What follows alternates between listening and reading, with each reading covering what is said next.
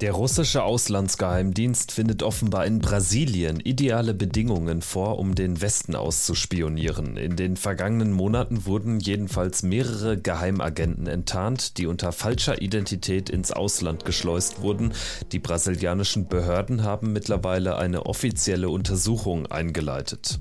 Darum geht's in dieser Folge von Wieder was gelernt, dem NTV Podcast, abrufbar und abonnierbar auf sämtlichen Podcast-Plattformen und natürlich bei ntv.de und in der NTV App. Ich bin Kevin Schulte.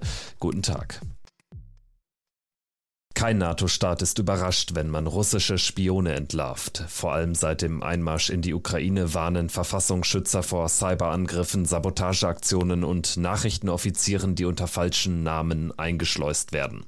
Doch das Schlüsselland für russische Auslandsspionage befindet sich nicht in einem der unfreundlichen Staaten, sondern anscheinend in Südamerika. Das Wall Street Journal wirft die Frage auf, ob Brasilien zu einem sicheren Hafen für die russischen Geheimdienste geworden ist, denn seit dem russischen Einmarsch in die Ukraine wurden gleich mehrere russische Spione enttarnt, die in EU, USA und NATO mit falscher brasilianischer Identität unterwegs waren. Zu ihnen gehört der 37-jährige José Assis Giamaria. Der angebliche Brasilianer hatte in Kanada studiert und im Herbst 2021 begonnen, in Norwegen zu arbeiten. Im hohen Norden erforschte er an der Arktischen Universität Tromsø unter anderem hybride Kriegsführung. Im vergangenen Herbst wurde er jedoch festgenommen.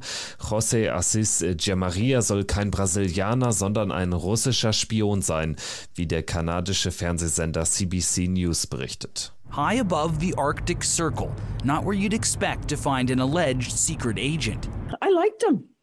He was a nice guy. He was clever. He was witty. He may also be a spy. This man with a Brazilian passport arrested this week in Norway. Accused by security officials of being a Russian agent researching Arctic security at this university, a post he got after completing his studies in Canada. José Assis Giamaria soll eigentlich Mikhail Mikuschin heißen. Seine gefälschte brasilianische Staatsbürgerschaft hatte sich offenbar in der Stadt Padre Bernardo mit einer gefälschten Geburtsurkunde besorgt. In der 30.000 Einwohnerstadt lebte tatsächlich ein José Assis Giamaria. Er war 1984 als Sohn eines italienischstämmigen Geschäftsmanns nach Brasilien ausgewandert. Die brasilianischen Behörden gehen davon aus, dass er mittlerweile tot ist. In Brasilien sei es vergleichsweise einfach, sich eine verdeckte Identität zu verschaffen, wird die Politologin Stephanie Carvin vom Guardian zitiert.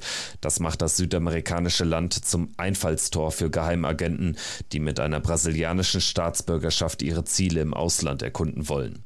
In Brasilien reicht eine Geburtsurkunde aus, um einen Personalausweis und einen Reisepass zu bekommen. Ein Abgleich mit dem Melderegister findet zum Beispiel nicht statt, so die Professorin für Inter internationale Beziehungen an der Carleton Universität in Ottawa. An derselben Uni hatte der falsche Brasilianer Mikuschin 2015 seinen Bachelor gemacht. Seine Enttarnung ist für Russland nicht mehr als ein Kollateralschaden, sagt der Russland-Experte Ian Garner bei CBC News. It can invest in 100 of these agents and it's not very expensive to do so. If one reaps some rewards, that's an easy investment for them to make. Bekanntschaft mit einem falschen Brasilianer haben im vergangenen Jahr auch die Niederlande gemacht. Im April 2022 wurde in Den Haag Victor Müller-Ferreira festgenommen. Er hatte versucht, eine begehrte Praktikantenstelle am Internationalen Strafgerichtshof in Den Haag zu ergattern.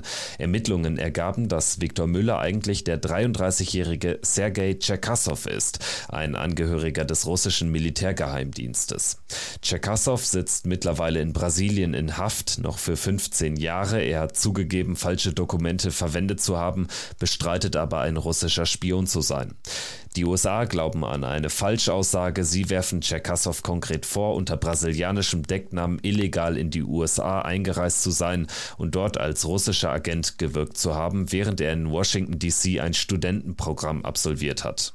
Dafür soll ihm in den USA der Prozess gemacht werden. Dass Tschekassow in Kontakt mit amerikanischen Ermittlern kommt, möchte Russland auf offensichtlich verhindern.